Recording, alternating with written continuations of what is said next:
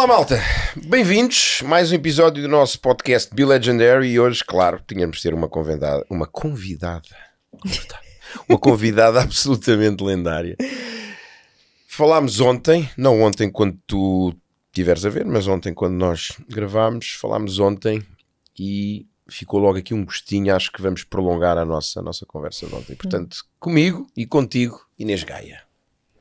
Obrigada por este convite. É Obrigado. É bom estar aqui deste lado, é bom trocar de, de posição porque a última vez estava eu desse lado, olha, li, literalmente, estavas tu aqui deste lado exatamente. e eu desse, desse lado, num outro, num outro local. Olha, vamos pegar isto as nossas conversas é sempre sem, sempre. sem rede. Sem, sem, rede, sem filtro. Vamos pegar aqui um, aqui um pouquinho, se calhar, e, e, continuar a aprofundar a nossa, a nossa conversa de ontem. Ontem estávamos a falar sobre, sobre propósito, não era? Sobre mudança, sobre crescimento e desta confusão que se faz hoje em dia de propósito com felicidade, eu não sou feliz porque eu não tenho propósito, uhum. propósito com resultados, eu não tenho resultado, é porque eu não tenho propósito, logo eu não sou feliz, uh, propósito ligado com sucesso, para ter, para ter sucesso, ou sucesso depende, ou o meu propósito está ligado ao meu sucesso, e há aqui uma, uma confusão, um enviesamento de, de tudo isto. Como é que tu vês e, e também viveste de alguma forma hum. um, uma, uma experiência que te trouxe isso para a tua consciência. Como é que tu vês isto tudo? Olha, hum, eu sinto que de facto hum, esta, esta, esta era do digital faz as pessoas ficarem mais ansiosas com todos os temas, sabes?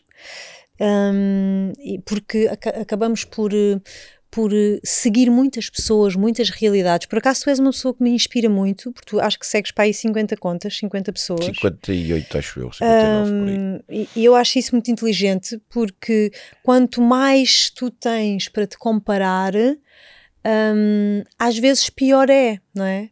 Porque tu começas a sentir que, ah pá, os outros têm, eu não tenho. E em relação ao propósito, é um tema eh, que surge muitas vezes, as pessoas perguntam muitas vezes sobre isso e, e, muito tristes porque sentem que não estão a viver nenhum propósito. Porque eu acho que se começou aqui a enviesar um bocadinho o, o significado que as coisas têm. E para já dizer uma coisa, propósito é uma coisa diferente para cada pessoa. Uh, e, e, e, dentro do desenvolvimento pessoal da nossa área, as pessoas acham que ter um propósito é uh, ter que salvar o mundo, ter que fazer uma coisa tipo magnânima. E se não estão a fazer isto, então é porque não têm um propósito. E o que é que a vida me mostrou na minha, na minha experiência? Uhum. Que propósito mesmo, assim, propósito, toda a gente já está a viver. Propósito é a vida a vida que te é dada é o que propósito. é uma dádiva, não é? Sim, é o propósito. Estar vivo, caminhar, fazer caminho é o propósito. Eu acho que tu tornas-te mais consciente deste grande propósito que é viver um, quando de facto despertas e, e, e, começas a viver em consciência, hum. em presença. E aqui tu começas a querer viver uma vida com mais significado ok? Mas nós já estamos todos a viver o propósito. Nós estamos todos aqui nesta grande viagem, nesta grande nave, neste grande planeta escola. É assim que eu sinto. Estamos todos aqui a aprender, a curar, a ressignificar, e isso já é o propósito. Portanto, descansar Quer às vezes. Quer tenhas a consciência ou não. Quer tenhas ou não tenhas, tu estás a viver o propósito, que é seres humano, viveres essa experiência humana. Depois, quando começas a questionar-te e quando começas realmente a viver a vida, a escolher viver a vida com maior consciência, se calhar aí começa-se a acender dentro de ti uma vontade, uma necessidade de contribuir. Ok? E aí tu começas a querer realmente mover-te por um propósito. E o propósito, outra vez, pode ser diferentes coisas ao longo da vida, que é outra, outra coisa que as pessoas também se equivocam um bocado, que é um, ai, mas o meu propósito vai, vai ser este para sempre. Ah, este é o meu propósito para sempre. Não. Ou seja, é algo como se fosse uma sentença, não é? Não, Portanto, eu é acredito que acredito que além de viver a vida de forma consciente, que já é estar em, em, em, em propósito, tu podes sim ter essa vontade de servir Acho que todos nós um dia, e quanto mais tu te tornas presente na vida, mais esta vontade eu acho que, te, que se acende dentro de ti. Uhum. Sabes? E tu vês isso, não é? As pessoas, os teus alunos, as pessoas que te procuram nos teus eventos, quando chegam a um evento teu, saem com uma vontade de contribuir, com essa, esse fogo interno. Sim, não é? muitos querem, querem, querem voltar como, Sim. como cru, como. Exato. Como Um, voluntários. e eu acho que isso é uma coisa muito também da nossa verdadeira natureza, o contribuir, o partilhar. Nós estamos nesta experiência, neste grande propósito coletivo, para colaborar. Não somos nada sozinhos, precisamos de relação. E através dessa relação nós nos ajudamos. Então eu acredito que mais cedo ou mais tarde as pessoas vão querer dar o seu contributo de alguma forma, ajudar, como, tu, como tu tens no teu, no teu Instagram, ajudar a que este mundo seja um mundo melhor, Uhum. não é? Ah, todos nós um dia, eu acredito que vamos chegar aí. E a partir desse momento, tu podes sim escolher qual é que é a forma que tu queres contribuir. Se é através, ah, de- dou sempre este exemplo, através da educação dos teus filhos, não é? Conto sempre a história de uma grande amiga minha que era uma super businesswoman e que, quando foi mãe, escolheu e disse: Não, o meu novo propósito agora é viver a maternidade em pleno e é tornar esta pessoa a melhor pessoa que, que ela possa ser. Então eu vou dar o meu contributo para o mundo desta forma. Ah, e ajuda outras mães e, e, e encontrou aí uma forma de contribuir. E isso pode ser mutável. Sabes, eu não acredito, eu acredito que todos nós somos seres hum, em espiral evolutiva. Então, na minha não, não sentes isso, estás Sim, sempre a transformar. sim, Ainda há bocado sim, estávamos em off a falar e parece que ah, ah, o evento que aconteceu há uns meses já foi o ano passado, Sim. não é? Porque é, é sim. intenso, não é? Não, e eu hoje, mais do que nunca, eu acho que também tem a ver com o nosso nível de consciência, não é? Tu vais elevando o teu nível de consciência, estás mais aware, estás mais desperto, estás mais presente, e eu vejo até a minha postura em palco, eu Uhum. olho para o Jorge há, há um ano atrás completamente diferente. Claro, estás sempre nessa diferente. constante evolução, os teus interesses vão mudando, ah, ah, tu vais morrendo para coisas que já não, Sim, já não fazem tu- sentido. Que tu valorizas, depois deixas de... E a forma como tu ah, queres, queres servir também pode ser mutável. E eu gosto muito dessa liberdade, não é? Ah, há um, há um, a Marta Gauthier tem, um, tem uma frase que eu adoro que é: não, não gosto de ser escrava da coerência. E, e poder Gosto. amanhã acordar e dizer pá, tudo aquilo que eu estava ontem a sentir ou a pensar não faz sentido nenhum, quero outra coisa. E eu, eu, eu fascino-me com isso porque é de facto liberdade de ser e de tu poderes morrer para quem já não queres ser e criar-te, recriar-te desde um outro lugar. Portanto, propósito é estar vivo. É viver esta jornada com todas as dificuldades do cotidiano, que podem parecer coisas muito pequenas, mas são grandes processos espirituais e desenvolvimento pessoal, e contribuir. De que forma é que tu queres servir e tornar este mundo um mundo melhor? E isso pode ser tanta coisa. E o que é que tu achas, ou como é que tu vês, porque também há muito, e eu falo muito nisto, irei falar muito nisto, se calhar irei até ser repetitivo, mas eu acho que é daquelas coisas que quanto mais depressa eh, quem está do lado lá entender isso, mais rapidamente, digamos, transcende para o próximo nível de, de consciência, que é esta avidez que nós hoje temos pelo, pelo fácil, Uhum. eh, e pelo rápido, não é? Nós queremos, porque muitas vezes, lá está, eu hoje tenho a plena consciência do meu propósito, que é servir e impactar o maior número de pessoas e tirá-las de um estado de sofrimento e levá-las para que elas sejam os heróis, as heroínas e os autores da sua história. Tenho isso claro, mas demorou-me 16 anos a chegar aqui, a ter essa clareza, a poder dizê-lo numa frase. Sim. é? E nós muitas vezes lá está, eu estou sem propósito e depois não consigo entender que se calhar a crise que eu estou de sentir que não tenho propósito é o, é o gatilho para me levar a que eu, caramba, pá, vou descobrir, vou criar, vou encontrar, vou recriar, vou refazer. Mas não, mas como estou ali naquela coisa e como não é fácil e como não é rápido, eu lá está, prefiro a vitimização ou prefiro depois se ca- se calhar fazer uma coisa qualquer sem propósito, mas para não estar a pensar nisso, olha que se lixa o propósito. Uhum. Porque há esta urgência hoje da rapidez, e, e, vou ser redundante, a urgência da, da, da rapidez e a, e a, urgência do fácil e tudo aquilo que não é fácil e rápido, eu não estou disposto a pagar o preço pelo processo. Certo. Olha, sabes uma das coisas que eu coloco hum, nas inscrições das minhas formações? Se estiveres, tipo, ponho mesmo, se estiveres a fazer vários outros cursos ao mesmo tempo, por favor, não te inscrevas neste. Deixa para uma próxima oportunidade. Por, exatamente por causa disso tu estás a dizer.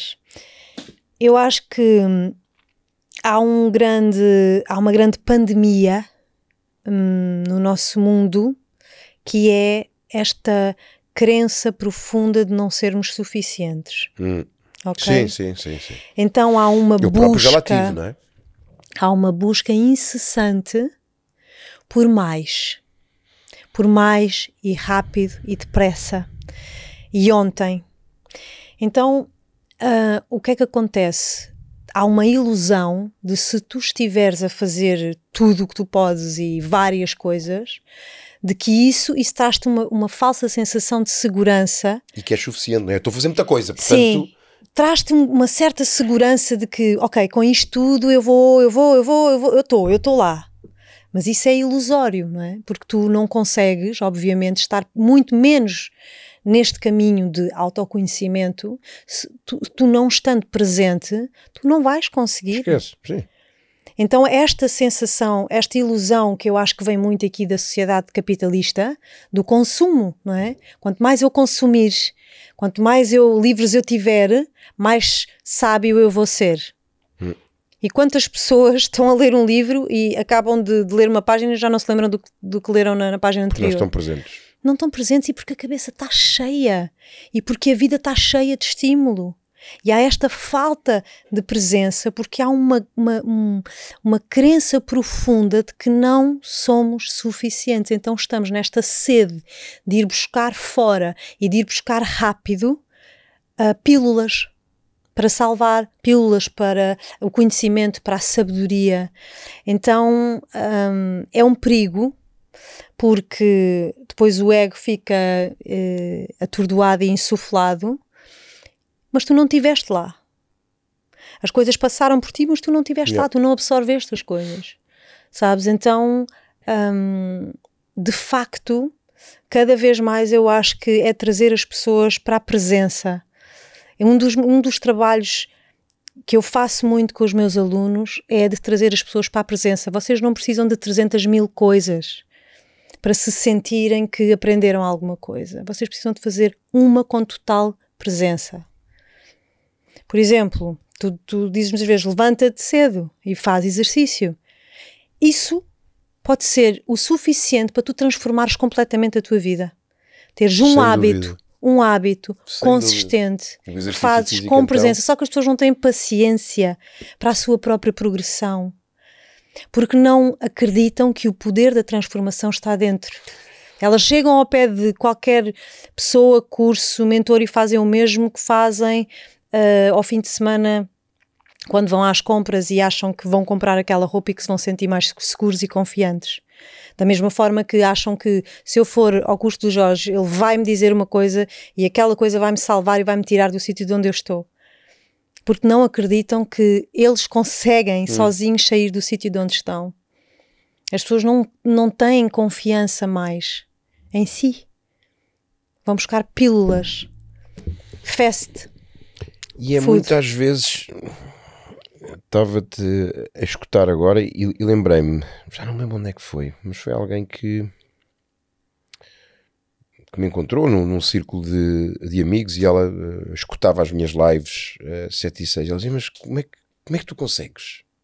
E eu: Mas como é que eu consigo o quê? Uma live às 7 e 6? Como é que tu consegues estar ali às 7 e 6? E eu: Então acordo uma hora antes, tomo banho, preparo aquilo que vou dizer, ou às vezes até nem sei, surge. Ah, epá, mas eu não conseguia. Ou seja, é este autolimite. Eu acho que é. É falta de amor. Porque as pessoas acham. As pessoas acham que disciplina é rigidez. Mas disciplina é amor próprio. E liberdade. E liberdade. E amor é liberdade. Então, quando alguém te pergunta, mas como é que tu consegues? Pá, dá vontade de dizer: Olha, porque me amo tanto que sei exatamente o que é melhor para mim e por isso me levanto uma hora mais cedo para poder estar aqui. Eu outro dia disse uma coisa a alguém, eu agora estou a treinar quase diariamente, ou seja, sete dias, não é? A não ser que tenha alguma viagem e que não consiga mesmo, que chegue uh, cansado e que, que opte, olha, hoje não, mas normalmente todos os dias faço treino de força, uma hora, uma hora e vinte, uma hora e um quarto. E outro dia alguém, pá, isso, isso faz mal, sete dias por semana. E eu digo, então e sete dias por semana sem treinares um único dia? Não te faz mal? Ah, mas isso. Então, se sete dias, se treinar sete dias por semana faz mal, supostamente sete dias por semana sem fazer exercício físico também faz mal. Uhum. Ah, não, mas aí porque. Ou seja, é. O ser humano autolimita-se, lá está, no difícil, no sacrifício, no esforço, que Sim. até é lá está, e eu falo muito disto nas minhas formações, que até é malta. É assim, tu não estás errado ok? Tu não tens nada, ah, agora estou a ouvir o Jorge, ele tem ali qualquer coisa e a Inês, eu que estou errado. Não, tu não estás errado, tu estás certo. O teu cérebro, o meu e o da Inês, tem um sistema que te afasta da dor. É para isso que ele foi desenhado. Disciplina é dor, esforço é dor, sacrifício é dor. Tu tens é que pensar para além da dor o que é que está. Ok, eu vou passar, lá está, pelo processo uhum. e o que é que está do lado de lá. Claro o que é que está do lado lá? Claro. Não é? Ok, eu vou ter que ser disciplinado para fazer isto. Ai, caramba, vai-me custar. Ok, mas. E do lado de lá? Pá, não, do lado de lá vai estar este resultado, do lado de lá vai estar esta, uh, esta solução, do lado de lá vai estar esta oportunidade, do lado de lá vai-me abrir esta porta. E se isso me abrir esta porta, eu vou. É isso que nós temos que nos focar, pá, porque é assim, eu hoje fui treinar, eram seis e um quarto. Se fui para lá a sorrir aos pulos e é, vou treinar e adoro isto. Não, mas fui, ok, ontem fiz a mala de treino, coisas, fui, está feito. Uhum. Eu acho que o trabalho da disciplina é sobretudo um trabalho de amor próprio e é um trabalho é um, também. algo que eu nunca tinha olhado dessa forma, mas faz todo o sentido. É amor. Faz todo o sentido. É porque amor. amor é liberdade. Eu, eu, eu, via sempre, não, disciplina é liberdade. Tu agora disseste, não, é amor e amor é liberdade. É faz amor por sentido. ti. É faz amor por sentido. ti, porque tu sabes que quando terminas aquele treino sabes que é melhor para ti. Sim. Sabes que te vais sentir muito melhor. Sabes que aquela refeição que tu estás a fazer, naquele momento, não era o que te apetecia. Apetecia de comer um, sei lá, um cozido. Mas Com um aquela... grande copo tinto. Exato. Mas tu sabes que um, cinco dias, seis dias por semana, aquela refeição, aquela regra... Não vai ser bom. Não vai ser bom para ti. Então, eu sinto que é amor próprio e é trabalho de limites trabalho de limites, tu às vezes tens que saber pôr limites a ti. Sim, sim, sim, sim. sim, é? sim Olha, na minha história, um, um dos grandes temas da minha vida sempre foi os limites. Os limites para os outros e os limites em mim. Conhecer os meus limites. Eu muitas vezes tinha dificuldade em uh, estabelecer limites, ou seja, conhecer qual é que é o meu limite e dizer não a alguém um, e tinha dificuldade em dizer não a mim, em colocar limites a mim. A questão dos limites também está aqui muito associada para mim, porque foi, foi um exercício que eu fiz ao longo da vida com este amor próprio, a par da disciplina.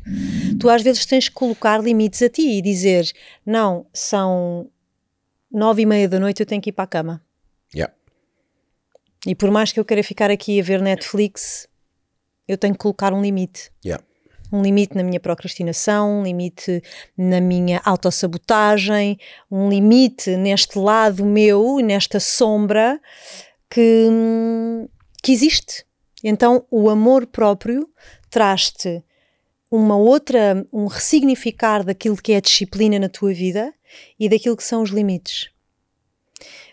Outra coisa dos limites, eu tinha muita dificuldade em reconhecer os meus próprios limites e muitas vezes ultrapassava largamente, eu sei que isto é uma coisa bem transversal e por isso é que estou a fazer esta partilha, ultrapassava largamente o meu limite pessoal. Ou seja, imagina, uh, se a minha capacidade é gravar três podcasts com presença, porque é que eu gravava seis? Percebes? E o meu limite, eu estava no, no, quinto, mas o meu limite já tinha sido lá atrás. Yeah. Já estavas em headline, né? já E então, em... sabes, eh, e esta questão dos limites eu fui aprendendo à medida que fui desenvolvendo esta consciência de amor por mim. Quais, quais são as minhas necessidades a cada momento? E porque tem muito a ver, e eu também tenho vindo a, a aprender isso com o exercício físico. Uh, tem muito a ver, eu, eu, vejo, eu vejo comigo, não é? eu tenho sempre também essa tendência para o over-delivery, o uhum. overdoing, não é? Uhum. fazer, fazer para além de. E hoje menos. Eu uhum. hoje sou cada vez mais adepto de menos é mais. Okay? Menos é mais. Um, e no meu caso, e depois estudando e conhecendo-me e, e, ligando isto com, com o meu passado, tinha muito a ver com, não, pá, se eu fizer Há, quem faça 5, mas isso é para qualquer um. 6, já é um gajo bom. 7, é um gajo já muito bom. Não, eu vou fazer 10. Vou fazer 10 porque se eu fizer 10 significa que eu sou assim para além do supra-sumo da, da, batata curva. frita com a Coca-Cola que era a última no deserto. É? Uhum. É? Portanto, tem muito a ver com isso. Nós não nos sentimos o suficiente, então vamos buscar fora. É isso. Nós não, é? nós não nos sentimos suficientes e então vais-te comparar e vais buscar fora uh, porque tu não, não, não, não sabes que tens dentro, tu não sabes, não tens consciência que tens dentro. E eu partilhei isso contigo no, no teu podcast, ou pelo menos creio que, que o fiz. Um, eu tive a consciência que estou diferente agora quando fui a Santiago, uhum. não é? Que houve aquela tempestade em Espanha, eu era para caminhar quatro dias, pá, cheguei ao fim do segundo dia disse pá, mas para quê? Para que é que eu vou estar a arriscar-me vento, chuva? Não vou. E o Jorge Antigo podia, vinha o dilúvio. Já, yeah, é por aí.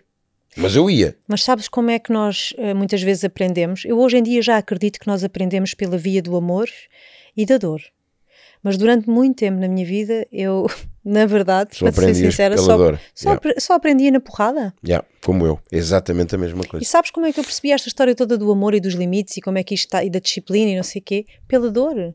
Porque aconteceram-me várias situações em que eu não tive mesmo outra possibilidade senão descobrir dentro de mim os recursos. Porque eu ia buscar os recursos fora né, nessa questão aí da vitimização e foi preciso um, alguém uh, me tratar tão mal e me uh, humilhar tanto para eu perceber de facto que eu estava mesmo no chão, não tinha um pingo de energia vital e de autoestima e já nada me, ou seja, nada de fora me servia. Aquilo que eu ia buscar fora o conforto que eu ia buscar fora não me servia. Então, às vezes é mesmo quando tu estás no fundo do fundo do fundo do poço, tu não tens possibilidade, estás tão no fundo que não, nada de fora te chega ali, yeah. não é? Não yeah. dá. Então, então tens, é tens aí, que ser tu, é? É aí que tu começas a ter que ir, em vez de ires para fora, tu não tens nada, não há nada fora mais. Estás num buraco. Então tu começas a ir dentro. E é aí que tu te reconstróis e que tu descobres, é lá, espera aí, força. Afinal... afinal vem, afinal há força, afinal há garra, afinal há amor aqui por mim, há dignidade em mim. Então tu começas a, a crescer. Aí sim tu começas a crescer. É? A edificar, como um edifício é? que se edifica. Um, e às vezes sim, às vezes não, não, não queria que. Hoje em, dia, hoje em dia já aprendi muita coisa pelo amor com o meu filho, na minha relação, uh, e às vezes penso: caramba, um, gostava de me ter poupado de algumas coisas, sabes? Been gostava, there, done that. yeah, gostava de me ter poupado, ou então não. Todas elas aqui trouxeram depois grandes, grandes pérolas para, a gente, para a gente agora falar no podcast. Eu mas. Acredito eu acredito nisso. Mas, yeah, a dor traz-te traz-te ao amor. A dor profunda e a solidão profunda. Eu acredito muito nisso. Traz-te traz de volta ao amor. É? Aliás, até se nós formos a olhar aqui um pouco à parte religiosa, não é? é, é a dor está de uma forma presente na, na vida de, de Jesus Cristo, não é? Sim. E, e acaba em, em dor, mas é uma dor que ele transforma que ele ressignifica em, em amor por uhum, nós. Uhum, é? uhum. Falaste... Gosto muito de ouvir falar de Jesus. Gosto mesmo. Acho que é um tem sido um grande é um, é um bonito reencontro. Jesus é, sempre foi para mim uma.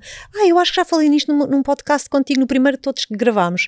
Jesus é para mim um, um, a representação do amor desde que eu era miúda.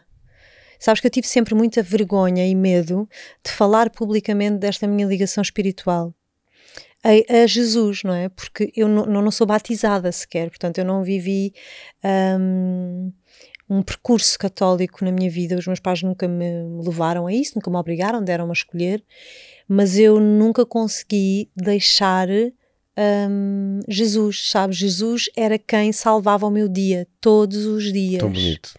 Lindo mesmo. E, e, por isso tenho um profundo respeito por todas as religiões, porque de facto a fé é algo que nos mantém de pé, é algo que nos mantém vivos. E eu sou uma prova disso. Eu acho que teria enlouquecido durante toda a minha infância e adolescência se não tivesse um, Jesus na minha vida e no meu coração. E eu falava com Jesus todos os dias ao fim do dia, como estou aqui a falar contigo. Sabes? Com oito anos eu chegava ao final do dia e dizia: pá, mas porquê? Porquê é que isto me está a acontecer? És tu que estás a fazer isto comigo? Sabes? Falava e ouvia dentro do meu coração e, e aquilo mantinha-me. Um, mantinha-me de pé, mantinha-me a fé, manteve-me viva.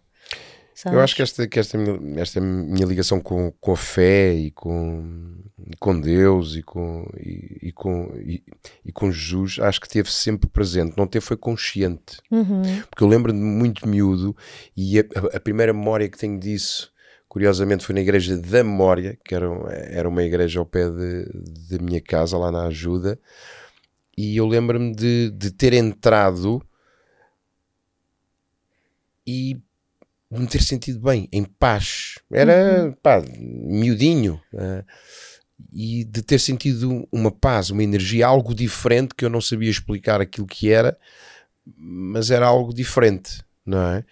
E durante muito tempo acho que tive, tive afastado, ou, ou pelo menos distante, e nos últimos anos tive essa essa dádiva, essa, essa benção de me estar a aproximar cada vez mais e, e acredito que tem tido um, um, impacto em mim enquanto, enquanto pessoa, de mim para mim. Uhum. Acho que me trouxe mais, e vou, e vou parafrasear aqui uma, uma mentorada minha, a Paula Belis, que, que diz trazer bondade para o processo. Acho que me trouxe bondade para o meu processo comigo, interno, e tem tido um, um, impacto, lá está, na minha relação com os outros e até na minha presença em palco, na minha presença em aulas, tem-me colocado de, de, uma outra forma, energeticamente de uma outra forma, sabes? Uhum. Mais, mais presente, não é que eu não tivesse antes, mas mais presente ainda e, e, mais em paz. É aquilo que eu tenho ouvido da, da minha equipa. Ainda agora nós eh, fechámos uma, uma certificação há duas semanas atrás e a equipa dizia: é pá, Jorge, tu estavas.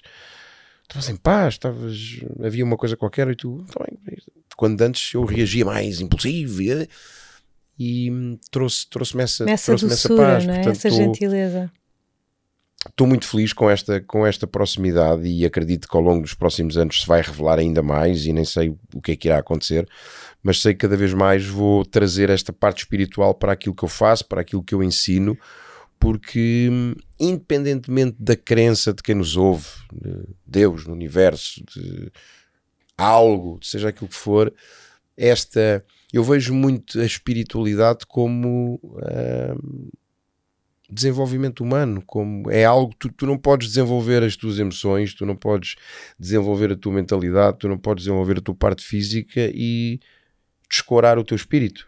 Sem dúvida, até porque tu és isso tudo ao mesmo tempo. Certo. Não deixas de ser uma coisa agora para seres outra. Certo. Tu estás a ser tudo ao mesmo tempo. E eu até certo. te vou dizer mais uma sobre isto do, do tema do, de Jesus. Na realidade, eu nem quero saber, para mim não é importante se Jesus existiu, se aquilo que está escrito é a verdade absoluta, se eu não, ou seja, para mim este este Jesus, esta presença é-me completamente indiferente, sabes? Uh, se existiu, se não existiu. para mim é real numa dimensão que não é uh, palpável, nem mensurável, sim. nem sim. nada. Sim, para mim é apenas um, uma forma de eu me conectar a um amor incondicional e maior do que tudo. E só, ou seja, para mim esta imagem, né, porque não deixa de ser uma imagem que sim, nós sim, temos sim, na nossa cabeça. É uma não, construção. É uma construção, tudo bem. Para mim é apenas um meio para eu me conseguir conectar com este algo maior que para mim pode ser a fonte ou a essência de todos nós ou este amor universal whatever, não é importante para mim. Para mim, o que é mais importante é que quando eu uh, falo com, com, com ele ou quando eu o sinto, eu estou completamente ligada a algo que é fortíssimo, belo, pacífico, e eu acredito que isso possa ser um, a fonte, uh, Deus, uh, ou o, teu eu superior, é? O, o meu teu... eu superior. Para mim isso não é importante, sabes? Importante é eu saber que, que aquilo é um recurso, talvez o meu maior recurso, Jorge. E desliga, eh, aquilo que eu tenho, eu, eu, que eu tenho presenciado e, e, vivido mais, eu antes tinha uma, uma, uma prática que era meditar, não é? Portanto, uhum. punha ali uma appzinha, punha uns fonezinhos, estava ali 3, 5 minutinhos, às vezes 8, 10 já era uma dificuldade gigante. E eu hoje, uh, todos os dias, tenho este, tenho este ritual de ouvir música um, cristã. Uhum. Durante, durante a minha manhã, ouço, ouço duas, três, quatro, às vezes uma, às vezes cinco, seis, e lá está, coloca-me nesse mesmo estado de uma forma diferente. E, e para mim, para a minha personalidade, digamos assim, é mais preferencial. Não é? o, o standing still para mim é desafiante ainda. É algo uhum. que eu uhum. quero voltar de novo, mas agora tenho essa meditação mais, mais ativa.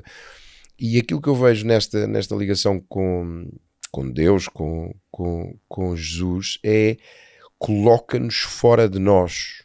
Não é? Tu, quando estás muito em ti, e atenção, não é fora de nós em termos de presença, é uhum. fora de uhum. nós no olhar para o umbigo. Não é? Uhum. Quando nós estamos muito focados no nosso umbigo, nos problemas que eu tenho, naquilo que eu tenho, naquilo que eu não tenho, naquilo que eu fiz, naquilo que eu não fiz, naquilo que eu sou, naquilo que eu não sou, é quando tu começas a ir para loops negativos, não é? Uhum. E tu conectaste com este algo maior, como tu disseste muito bem, que não sabes se existe, se existiu, se foi assim, se teve aquele, aquelas vestes, se tinha barba, se não tinha barba, se era bonito, se era feio, se era louro, se era, se era moreno, aquilo, mas pronto, tens aquela imagem que tu representas e que te conecta com algo que te desliga dessa tua parte. Que me eleva. Isso. Que me eleva. Isso. Que me, que me coloca num, num estado uh, de gratidão Isso. profunda. Isso, eu dou por mim a chorar ao ouvir aquelas músicas. Sim. Pois aquelas Sim. letras, eu mas de gratidão, percebes? De gratidão, de gratidão, de amor, de amor, de alegria. Mesmo. Então, ah, eu, eu é algo que que me fascina na humanidade é a fé, todo o movimento em torno da fé, seja a espiritualidade, seja a religião, sabes? A fé é, é um conceito que, que é, é, o, é o grande mistério disto tudo, eu acho. E que a fé é uma coisa, eu, eu faço sempre esta, esta analogia entre fé e certeza, porque ao fim e ao cabo é paradoxal mas ao mesmo tempo é única, uhum. não é? Porque uhum. Certeza, e eu uso muito esta, esta metáfora, lá, certeza é tu procurares fora, tu vais procurar provas, não é? Fora sobre algo que tu não tens dentro. Não, eu, eu não me sinto bem bom o suficiente. Então eu tenho que ser validado pela Inês, eu tenho que ser validado pelo Pedro, eu tenho que ser validado pela Mónica, tenho que ser validado pela Ana Tércia. Por, uh, porque, ok, não, Fé é o, é o inverso. Fé é tu colocares para fora algo que tu tens dentro. Sim. Fé é tu literalmente ires para dentro e acreditar sem ver. Isso. E ter certeza sem ver. E malta, e quando, e quando falamos aqui em fé, lembra-te também da fé em ti. Porque não é só fé em Deus ou fé em algo maior, é fé em ti, é aquela fé que nós às vezes, por exemplo, e as nossas conversas é sempre assim, é bora. E a gente Sim. começa, não é?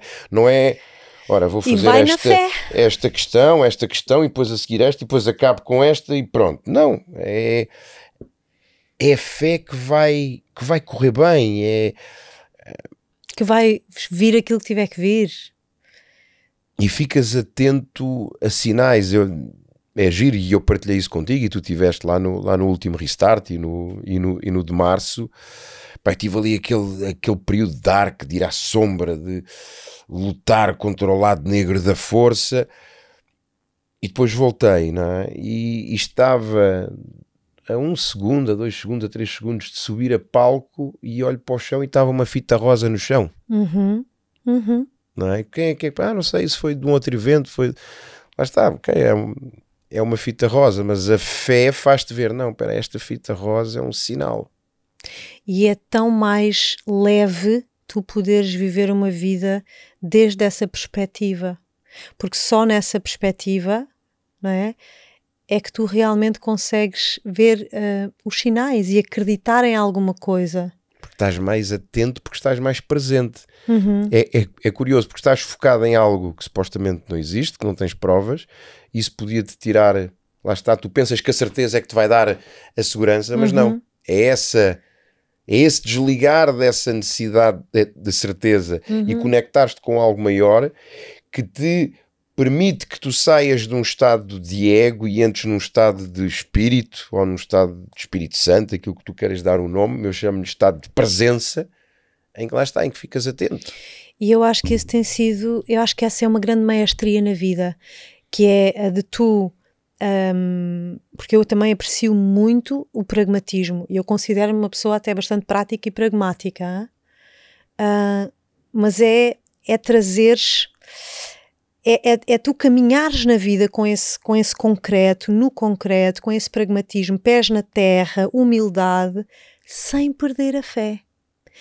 Isto é uma maestria, eu acho, sabes? Sem dúvida. encontrar este equilíbrio entre pá, viveres uma vida com, com pragmatismo, é necessário pragmatismo, é necessário, ah, e com os pés no chão, esse enraizamento, Sem dúvida. mas sem perderes esse encanto na vida, nos sinais, essa presença e essa fé em ti, esse acreditar mesmo sem ver. Sabes, sem perderes isso, sem teres que estar sempre a dar provas de que és capaz, sem sempre. Isso é super cansativo. É cansativo. Mesmo. É estar na insuficiência. E a fé ajuda-te a entrar no espaço da abundância porque te traz gratidão constante. E até porque tu, quando estás nesse estado de procurar provas, que é um estado de busca por certeza, tu quanto mais certeza procuras, mais incerteza encontras. Sim. E por isso é que tens, é, que- é que tens essa necessidade, tu falavas agora, de provar constantemente, de fazer mais. Não, eu agora fiz isto, não, mas espera aí, agora fiz isto, então para me sentir bom o suficiente eu vou ter que fazer mais, porque se eu fizer igual já não é o Sim, suficiente. sim. Então, então vou ter que fazer mais. E depois fazes mais, não, agora vou ter que fazer mais, agora vou ter que fazer mais. Enquanto que se tu vens por um lado da fé, tu consegues ver a abundância. E eu vi isso também num evento que eu, que eu vivi agora, que ficou abaixo daquilo que eram, que eram os objetivos. eh, e provavelmente o Jorge Antigo teria olhado, lá está, pelo olhar da, da certeza: caramba, eu queria ter estes resultados, eu queria fazer aquilo, não fiz, não deu isto. Não, não. E, o, e o estado, lá está, o estado de fé, não, houve um propósito. Uhum. Fez com que eu rapidamente olhasse, identificasse pontos de melhoria, identificasse coisas que eu não ia repetir mais, redesenhasse, repensasse, mas isto tudo num, num período de Jorge, 24 horas. E às 24 vezes horas. o propósito é exatamente isso: é desiludir-te, Claro. é caíres, é perceberes que não corre sempre bem, que não vai ser sempre incrível. Às vezes o grande propósito é exatamente esse.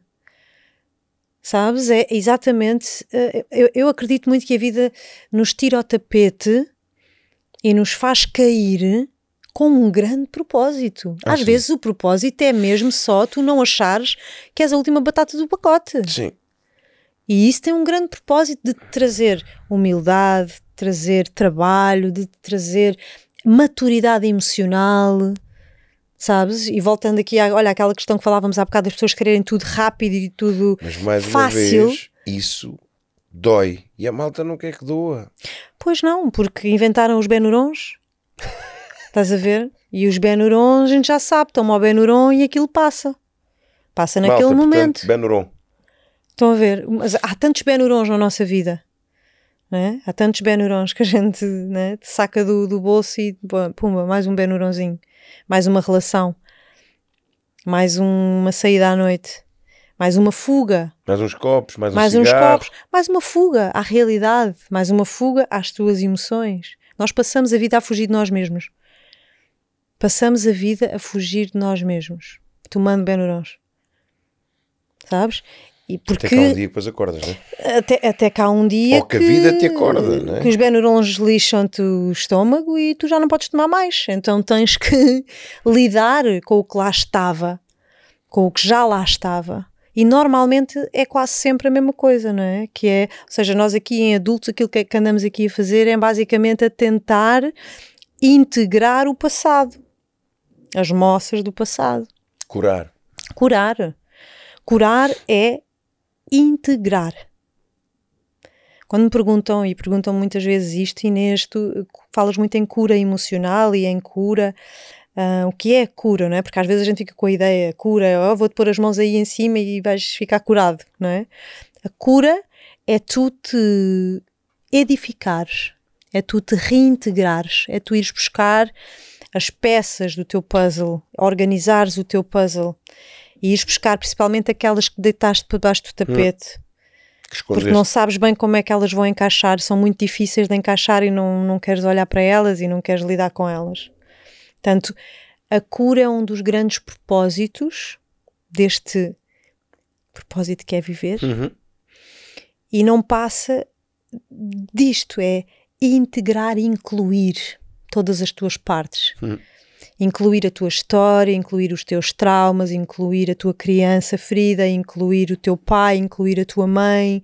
Ah, se não vais passar uma vida ahm, a espelhar nos outros nas tuas relações, porque as Uhum. relações são as personagens do nosso filme ou os professores da, da escola que vão aparecendo para nos Certo. ensinar as lições. E quando tu não aprendes a lição no primeiro teste, na primeira prova, na segunda, na terceira, depois tens que ir a exame e depois aquilo vai ficando mais difícil e mais duro e repetitivo. Mas é isso, é essa, esse- essa grande peça, filme que está a acontecer e que é o teu filme. E que é a tua missão aqui, a tua grande missão aqui é reunir, é despertar e para isso, e por isso é que apanhas na tua vida pessoas que te tratam de determinada forma. Porque tu tens que perceber que essa menina que ficou ferida lá atrás precisa de se edificar e de construir amor, precisa de construir limites que não teve, que não aprendeu, que não viu, não sabe o que é, então não sabe o que é para si, não sabe o que é para os outros. Então, na vida nós estamos aqui hum, para nos reunirmos, incluir tudo. E quando eu te digo tudo, Jorge, é absolutamente tudo. Tudo. Não podes deixar uma parte tua que é mais feinha de fora. É incluir tudo. E esse é o grande trabalho de amor próprio. De amor, o grande trabalho de amor próprio é tu poderes reintegrar tudo isso, sabes? É tu poderes dizer assim: Ai, a mãe, que dureza, que dureza que foi a nossa relação, que dureza termos que viver isto, mas tu és a minha mãe e, e eu vou ter mesmo que te tomar para mim, que te incluir dentro de mim, senão eu não vou conseguir na minha vida desenvolver mais nenhum relacionamento e de intimidade. Vou estar sempre a projetar este conflito que existe entre nós vou estar sempre a atrair para a minha vida, a trazer para a minha vida pessoas que me relembram que eu não consigo criar um vínculo Certo. profundo. E é tão profundo quanto isto, Jorge, sabes? De tu olhares para dentro e dizeres fogo, pai, uf, porra, não tiveste lá. Não tiveste lá para mim. Que é triste, mas e, e- e vou chorar isso e vou passar por todas as fases dessa dor para chegar depois ao fim da linha do meu processo interno. Isto, eu não estou com isto a dizer, porque há bocado até estava a falar com a minha maquilhadora que me estava a partilhar sobre uh, a mãe que não falava com a mãe há anos. E eu dizia-lhe: Olha, eu acho que é um bom momento, se calhar não estamos a ter esta conversa por acaso, é um bom momento tu começares a fazer esse trabalho interno. Não estou a dizer para tu ires a, saíres daqui e falar com a tua mãe e perdoares tudo o que ela fez e fazeres esse trabalho todo com ela. Faz contigo. contigo. Porque enquanto nós não fazemos as pazes com o nosso passado, Jorge, a nossa vida vai ser muito dura. Muito dura. Dura no sentido em que tu ai, andas para a Sim, frente, mas, é um... estás, mas estás carregado de amarras muito pesadas. E é, um, e é um peso, não é só um peso que tu carregas, mas é algo que tu colocas entre ti e os outros, porque tu estás magoado com algo que, tal, que alguém te fez, logo isso vai te impedir que tu confies. Claro, e a, vida, entregues, e a vida é sobre confiar, que tu Jorge. estejas presente, porque tu, tu, quando não confias não estás, não estás presente, porque estás, estás no estado de alerta, estás, deixa cá ver, não, porque Jorge, outra vez... e a vida é sobre o quê? A vida é sobre o quê? A vida é confiar. Ninguém vive sem confiar. Tu sobrevives, no máximo, enquanto desconfias. A vida é um exercício constante de confiar. Sem dúvida. Não dá para viver em pleno, não dá. Eu já aprendi isto, eu estou-te a falar de experiência de. Não, eu não consigo realmente sentir-me viva sem confiar nos outros, em mim. Uh, eu passei uma vida, metade da minha vida, eu não confiava nas mulheres, porque a minha mãe me ensinou que as mulheres, a minha mãe e se calhar mais milhares de mães por aí, que não se pode confiar nas amigas. Não se pode confiar nas mulheres. Eu aprendi isto. Ou seja, e a tua mãe a dizer-te isso é curioso, não é? Não se pode confiar nas amigas, não se pode confiar nas mulheres. Então, de alguma forma, o teu inconsciente é: não posso confiar nas mulheres, eu sou mulher, não posso confiar em mim. Pá, tu não confias. Imagina, imagina. É não é só nas outras, é em ti. É na vida. o feminino é a vida. No feminino é a vida. E foi. Uh, aí é bem, está a chover torrencialmente a chover. agora, vocês provavelmente aí não ouvem, mas eu, como sou daquelas que acredito que tudo é um sinal, esta chuva também veio aqui como um sinal, não é? De, de, de, de que realmente é isto, é esta. Um, esta força que tu tens que ter para voltares a confiar o que, me, o que me levou de novo ao lugar da confiança foi esta dor tão profunda que eu tinha dentro de mim que comecei a fazer círculos de mulheres e naquele espaço dos círculos de mulheres é que eu percebi a verdade, tipo, não há lugar mais confiável do que eu estar aqui entre mulheres que percebem exatamente o que é que eu sinto, que têm um Sim. corpo igual ao meu, que sangram todos os meses igual a mim, Sabes, não há lugar mais profundo e mais bonito do Sim. que um colo de uma irmã, de uma mulher, sabes? Então, uh, aqui para fechar este ciclo, vida é sobre confiar, nós não podemos viver sem confiar. tu, tu não, entras no fluxo da vida. Quando tu desconfias, quando estás nesse lugar, estás sempre à defesa. Então tu não deixas confiar, entrar. Lá está, tem, tem a ver com confiar na pessoa com quem tu vives, o confiar que uma situação menos boa vai ter, ainda que agora tu não possas ver, mas vai ter a, eh, um propósito. Estás sempre a preparar para o pior. Estás sempre a programar. Confiar que vai correr bem. Exato, estás sempre a programar para o pior, então estás sempre a criar o pior, porque só pensas no pior. Se não confias que o melhor poderá vir, que a melhor pessoa poderá chegar até ti, tu, eu, eu acredito que nós criamos através do que pensamos, do que sentimos e do que fazemos todos os Sem dias. Sem dúvida nenhuma, subscrevo. Não é? Então, se tu estás sempre a criar este campo magnético na tua vida, sempre a programar-te para o Eu já fui esta pessoa ok? Eu também. Eu já fui esta pessoa, não é? Guilty as charged. Se, ou seja, a forma de eu me sentir segura era sempre preparar-me para o pior. Yeah. Porque Lá se está, o melhor é vier. por certeza. Claro, se o melhor vier, pronto, isso depois. Uh, não é? Pronto, ok. É porque, pronto, foi ok. Mas se eu me preparar para o pior, então estou sempre pronta para tudo. Certo. Percebes? Uh, e isto trouxe-me uma vida de muita dureza, não é? Porque me estou sempre a preparar para o pior, o mais provável é que o pior aconteça, uma grande parte das vezes. E até porque, mais uma vez, o nosso cérebro tem uma necessidade de, de congruência. Então, se eu estou à espera que o pior aconteça, eu vou procurar tudo aquilo que indicia e que leva para esse Então para esse estás pior. sempre a criar uma vida difícil, não é? Que foi o que eu vivi muito tempo. A minha mãe, sabes que eu ouvia muitas vezes, ela hoje, é que é, que é curioso, não é? Ela hoje está com, está com demência. Ahm, das duas últimas vezes que, que, que eu fui ver, ela já não sabe, fala no Jorge, não é? Uhum. Mas está sempre a rir. Yeah. E foi alguém que eu ouvi a vida toda ela dizer: Eu nasci para sofrer.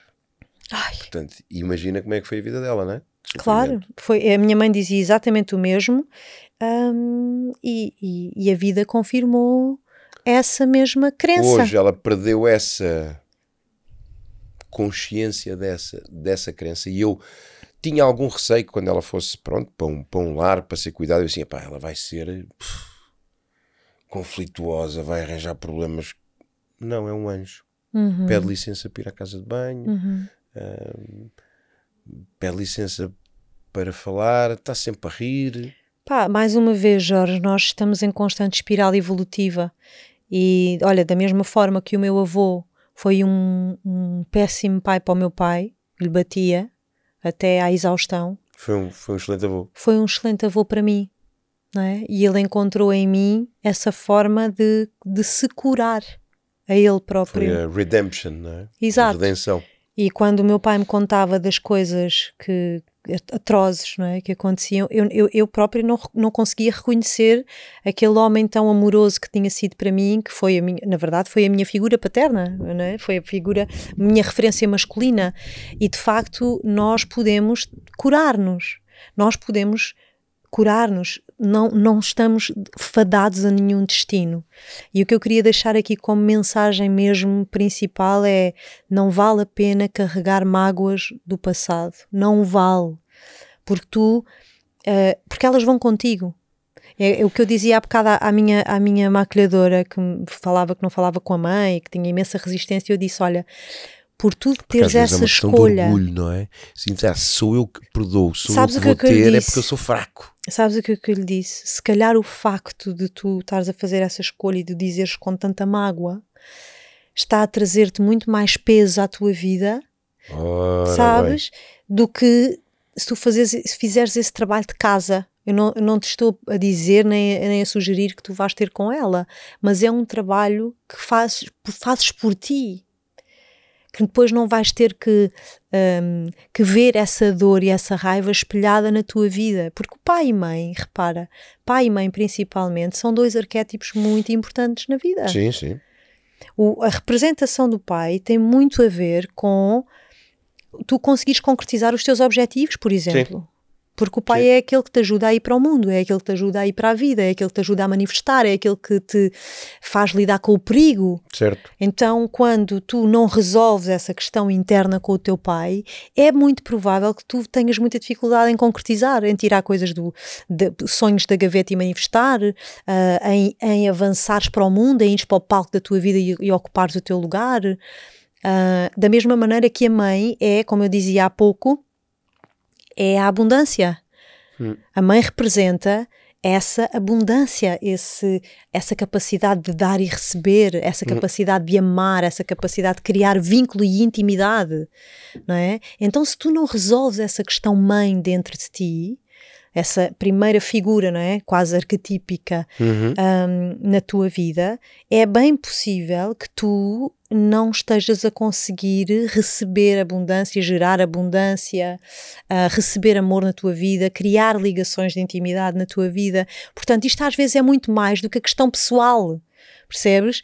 E, e, quanto mais tu te curares, quanto mais tu te reintegrares, quanto mais tu aceitares o que não consegues mudar porque já passou, já foi, e organizares dentro de ti e trazeres esse, essa aceitação como um bálsamo que limpa e purifica a tua alma em vez de te uh, enjaular, uhum.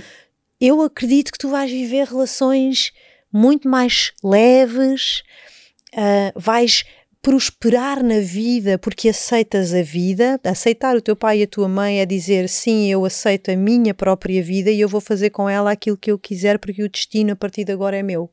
Quando tu não aceitas o teu pai e a tua mãe por alguma razão, porque tens uma raiva, porque a tua criança ficou ferida ali por uma Sim, coisa ou por isto, outra, aquilo, em isto. vez de ser essa liberdade de eu faço e tomo a vida por inteiro e agora eu resolvo à minha maneira e eu crio o meu próprio destino, tu andas com amarras nos pés.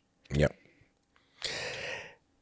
Até porque, e eu acredito nisso, que somos nós que escolhemos a- os nossos pais, não é? Eu não tenho dúvida. É a nossa alma, o nosso espírito, eh, momentos antes de, de encarnarmos que diz, olha, não, vou àquela família porque aquela família vai me dar algo e eu vejo, não é? Eu sou muito grato hoje ao meu pai, sou muito grato hoje à minha mãe. Não foram os pais perfeitos, não foram. Ah, e sei que cada um deles fez o melhor que sabia. Ah, e nós às vezes queremos que, não, mas eu devia ter tido isto, eu devia ter tido aquilo, e o meu pai devia-me ter. Mas eles não sabiam, não sabem, não, não, como é que eles poderiam ter, ter feito aquilo, não é? E muitas vezes eles próprios também estavam, se calhar, olha, em busca de se sentirem suficientes, eles estavam a trabalhar mais e mais e mais. Claro. E até que houve um dia que ganharam consciência de caramba, o que é que eu estou a fazer à minha família? Mas precisavam, precisaram daquele processo para ter a consciência que não era aquilo que queriam. Mas ao longo daquele processo, é pá, criaram-te criaram-te dor, criaram-te um sentimento de abandono, de, de, de rejeição. É um facto, mas tu, se calhar, se aproveitares esse, essa dor para a transformares em amor, lá está, se, se trouxeres essa bondade para o processo, ou seja, tu vais resolver algo na ligação com o teu pai, mas vais acima de tudo re- resolver algo em ti e vais ter a capacidade, porque a verdade é, nós quando temos algo na nossa vida, e eu vejo isso pela, pelas experiências que eu, que eu vivi, tu tens três escolhas. Ou fazes igual, ou rejeitas, Uhum. ou decides fazer melhor. Claro. Eu gosto de acreditar que nós somos sempre o upgrade daqueles que vieram antes. Sabes? Nós Decides fazer viemos melhor. fazer o upgrade. Meu pai foi ausente, eu vou ser um pai presente. A minha mãe nunca me disse eu amo-te. Pai, eu vou dizer amo-te todos os dias, a toda a hora, aos meus filhos. Claro, Ou então pode ser igual. exatamente. Ou então disse-me poucas vezes, dizes mais. Sabes, uma das coisas que mais me ajudou nesse meu processo interno de reunir o meu puzzle e de fazer essa inclusão e, e cura foi fazer um exercício de. E eu hoje em dia até criei uma meditação para os meus alunos com este exercício. Foi muito poderoso para mim. Ah, imaginar, ou lembrar-me de algumas histórias, ou imaginar os meus pais como filhos. Ok? Eu já, já te vou dar uma. sabes? Sair do meu lugar de filha, porque nós, os filhos, temos sempre uma lente, não é? Olhar para os pais. Sair do lugar de filha e simplesmente ser observadora daquela pessoa, daquele ser humano, também enquanto filho, enquanto até criança, menina e menino. E, e este exercício é super poderoso porque de repente tu percebes que caramba, mas este menino ou esta, esta menina passou por tanto. Eu, quando soube a história da minha mãe e pelo que ela passou, disse: caramba, mas como é que ela, como é que poderia ter sido outra mãe? Mas sabes, um exercício muito grande que eu, que eu fiz no, no ano passado. Eu tive uma situação pela, pelo Natal com, com, com o meu pai que, que fiquei magoado. Uhum. Epá, eu tive depois, nós no dia 25 viajámos para, para o Canadá, fomos passar o ano novo com uns grandes amigos nossos que temos, que são quase família, são quase, é, quase, é quase irmão, eu vejo como, como irmão, e eu estava a partilhar com ele. Uh, pá, eu não sei de onde é que veio, mas ele fez-me uma questão ali e eu tive. O pai dele tinha morrido no, no ano passado. Uhum. Portanto, ele disse-me alguma coisa ali que, que me fez mudar. Lá está, sair daqui, eu fiquei magoado e olhar para algo maior. Uhum. E o algo maior foi algo tão simples quanto isto: eu dizer assim, caramba, eu sei que eu não vou ter o pai que eu, que eu, que eu gostaria de ter. Ele tem 88 anos, ele está prestes a fazer 89. E não sei quanto tempo mais é que ele, é que ele irá cá, cá andar. Eu acho que ele ainda vai andar cá mais uns 10 ou 15, que ele está risco como aço. Conduz ainda e tudo normal, faz a vida normal. E eu dizia assim: bem, provavelmente eu não vou ter o pai que eu, que eu, que eu gostaria, porque ele já não tem essa capacidade, não tem o nível, a, a consciência, não tem o conhecimento, não, não dá. Uhum. E se eu fosse o filho que eu realmente quero ser?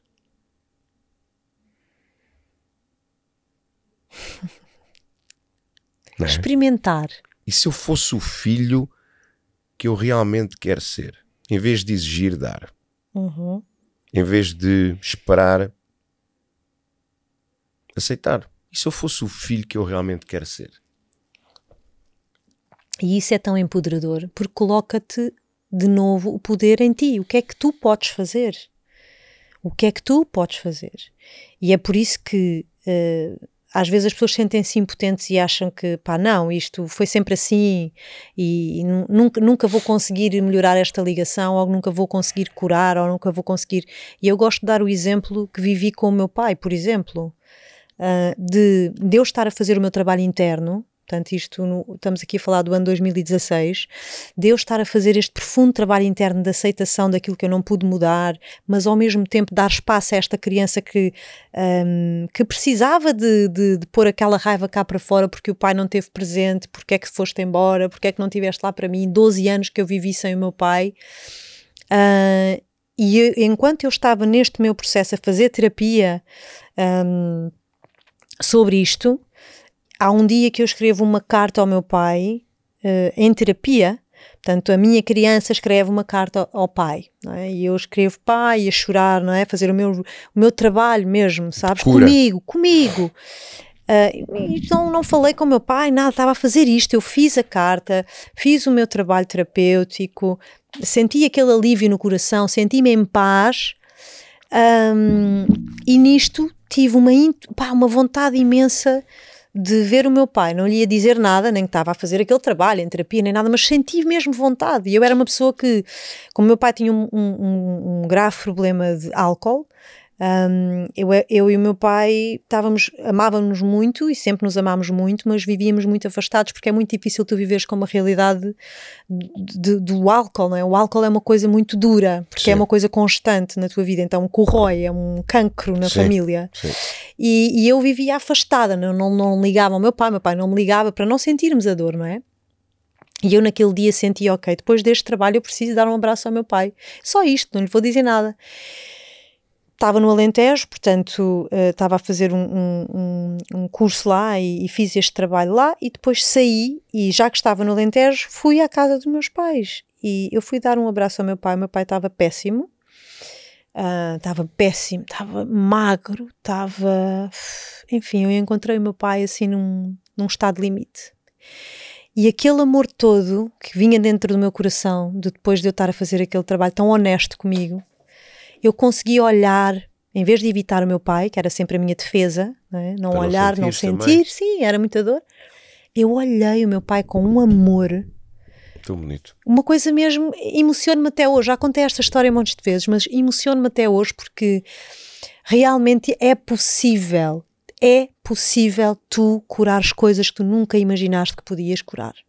E eu olhei meu, para o meu pai com tanto amor e disse-lhe assim: Pai, meu pai com 60 anos na altura, a viver numa aldeia alentejana, machista.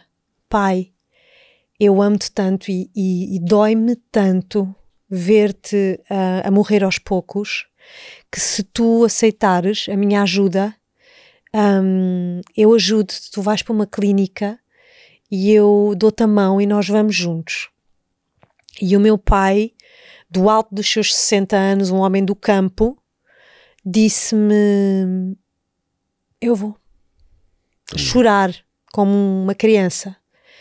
E naquele abraço eu senti que tinha resgatado, independentemente se o meu pai ia mesmo para a clínica, e foi. Meu pai veio aqui para Lisboa, para Caxias, e teve seis meses internado. Eu ia ver o meu pai todos os domingos, e o meu pai escrevia todas as semanas uma parte da sua história de vida e, e entregou-me um livro da história de vida dele. Meu pai tem a quarta classe. escreveu a história de vida dele e entregou-me aquele livro, um livro que eu tenho lido a miúde, que não consigo, é, é muito forte. e ele entregou-me aquilo e eu senti que tinha feito, provavelmente tinha cumprido, cumprido um dos meus grandes propósitos nesta vida, sabes? E provei a mim própria que o amor cura tudo. O amor genuíno é capaz de. Eu nunca imaginei na minha vida resgatar a relação com o meu pai aos 30 anos. Olha, eu estou a ouvir e tenho que te dizer isto: que a imagem que eu estou a ver na minha mente é ver-te a ti de mão dada com ele, mas criança. Querido, foi uma coisa tão linda que este, este, este reatar, ele, ele olhou para mim e eu senti, lá está, não é? Uh, eu fi, quando fiz aquele exercício de ver o meu pai em criança, ver o meu pai como menino em vez de ver o meu pai como pai, eu percebi porque é que ele se tinha tornado naquela pessoa. Ele viveu tanta dor, yeah. ele foi tão rejeitado, ele foi tão abandonado um, na vida dele que ele ele, sente, ele de, deixou de acreditar nele próprio e aquilo que eu fiz com ele naquele dia, outros, é? sim, e nele, ele, ele auto-excluiu-se da sociedade. E isto é uma das coisas que acontece muito com os alcoólicos. Há, é, há uma auto-exclusão. E eu acho que quando nós somos capazes de vencer o julgamento e de simplesmente não julgar, mas olhar com amor, nós somos capazes de resgatar às vezes a pessoa começa a acreditar nela própria. Quando eu olhei para o meu pai e lhe disse, mas eu amo tanto, custa-me tanto, ele sentiu esse amor e ele encontrou dentro dele, tipo, ela está a acreditar em mim, então eu vou começar a acreditar também, eu vou ser capaz. E às vezes é só isto. Isto pode mudar vidas. Nós olharmos com amor, e entretanto o meu pai voltou a beber, passado uns bons anos, mas nunca mais nos afastámos. Eu disse ao meu pai, ele tinha, teve vergonha de assumir que tinha voltado à sua muleta. Aquela é a muleta dele, é a forma que ele tem de continuar vivo e operacional. Uh, e eu disse-lhe, pai, não precisas ter vergonha de mim, porque independentemente das tuas escolhas, este amor é para sempre. Tu és o meu pai. Nós ligamos-nos todos os dias. Portanto, o amor é a verdadeira cura e é a verdadeira matéria-prima de que nós somos feitos. E eu acho que a caminhada aqui é só sobre isto. Recordarmos-nos, porque precisamos destes espelhos que somos uns para os outros na vida, recordarmos-nos deste amor que somos e que podemos ser para os outros. Sabes? E, e é isso que eu tento mostrar aos meus alunos com as minhas histórias humanas, né? Esta, esta humanidade faz-nos bem e faz bem às pessoas que nos seguem, faz-nos bem nós contarmos os nossos podres, as nossas vulnerabilidades, faz bem aos outros, porque dá aos outros a permissão deles também poderem ser humanos. Eu acho que a grande função de qualquer mentor um, é mostrar a sua vulnerabilidade como uma força, mostrar a sua humanidade como, como uma força de vida, sabes? Em vez de se esconder em conceitos e, e em, sei lá, metodologias para alcançar seja o que for, a humanidade e a verdade que tu carregas na tua experiência, em conjunto com esse amor com que tu podes olhar os outros eu acho que é a receita para recordarmos todos não é? que estamos cá todos para o mesmo. Uau! Momento bonito este. A gente nunca sabe onde é que vai parar quando se junta, né? é sempre uma grande viagem. Olha, uh, vais ter que voltar cá de novo, não é? Olha, estamos, estamos cá, bora lá. Vais ter que voltar cá de novo. Ainda tínhamos Ai. aqui muito para, para falar, mas olha, acho que encerramos aqui ou deixamos aqui uma uma mensagem muito muito forte, não é? Que é esta, esta mensagem do, do amor, da, da verdade, da humildade, da, da vulnerabilidade que, se nós olharmos bem, é tudo aquilo que nos afasta do, do ego, uh, da necessidade de estarmos certos, da necessidade de termos razão, da necessidade da certeza, da necessidade de sermos mais ou fazermos mais ou termos mais para nos sentirmos suficientes. E curioso que é mais uma vez é, é, paradoxal, não é? Quando tu vives nessa humildade, nessa vulnerabilidade, nessa verdade e com, e com esse amor, é quando tu evoluís e é quando tu te tornas mais, fazes mais e tens mais. É Mas aí é a consequência. É a autenticidade. É o que é o que todos, sem exceção, eu acredito que sim, queremos. Liberdade para ser. Só que confundimos-nos e queremos aprender a ser. Yep. queremos aprender qual é que é o método. Se calhar é mais é desaprender a não ser, não é? Para ser, sabes? E isso não é é só despojar, é mais, é mais sobre descascar, tirar camadas, certo. do que sobre pôr mais coisas em cima, né? Ser Como aquela autêntico. frase de, de Rumi, não é? Que a tua função não é, não, é, não é encontrar o amor, mas encontrar todas as barreiras que construíste dentro de ti Exato. contra ele. Porque o amor. Que te impedem de o sentir. O amor é o que tu já és. O amor é o que tu já és e serás. Não é mutável isso. Isso é o que tu é, a tua essência é essa. A matéria-prima que somos feitos. Tudo no universo. Olha, a gente começa a falar de propósito e acabamos a falar de amor. Portanto, o propósito é o amor. Não o diria amor... melhor. Olha, minha querida, muito, muito obrigado por este, por este momento. Vais ter que voltar cá de novo. Um, vais ter que voltar cá de novo e acho que quem, quem nos vai ou quem, quem nos acabou de ver e de, e de escutar. Uh, eu já disse isto hoje de manhã, enquanto gravávamos. Sim, porque este podcast não é em direto, foi gravado. um, é um podcast real. E disse isto, que este se calhar é, é daqueles que tu também vais querer puxar para trás, pegares num, num caderninho de notas, duas canetas, uma para escreveres e outra para sublinhares porque acredito que vai ajudar aqui filhos, pais, mães, filhas a olharem, lá está, para, para a forma como viram a paternidade e a maternidade uh, de uma outra forma e, e se calhar a, a, quebrar aqui padrões que já vêm de gerações em gerações. Uh, obrigado mais uma vez, minha querida. Gosto muito de ti, deixa-me dizer-te isto.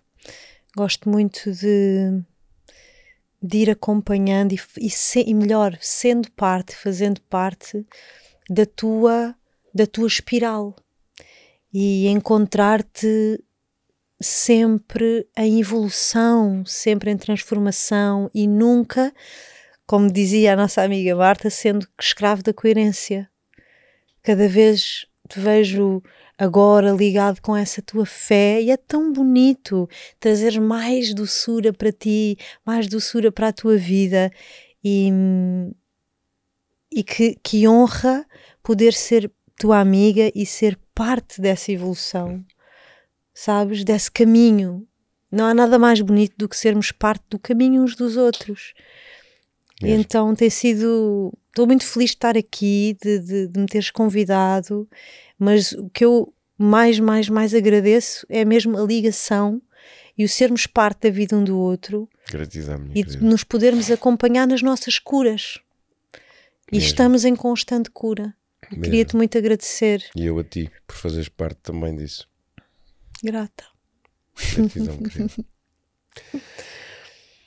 E terminamos assim com uma energia de amor, de, de gratidão e já agora Gratidão a ti e o meu amor para ti também, que nos vens seguindo e que nos acompanhas. E vemos no próximo episódio do podcast Be Legendary. Até já.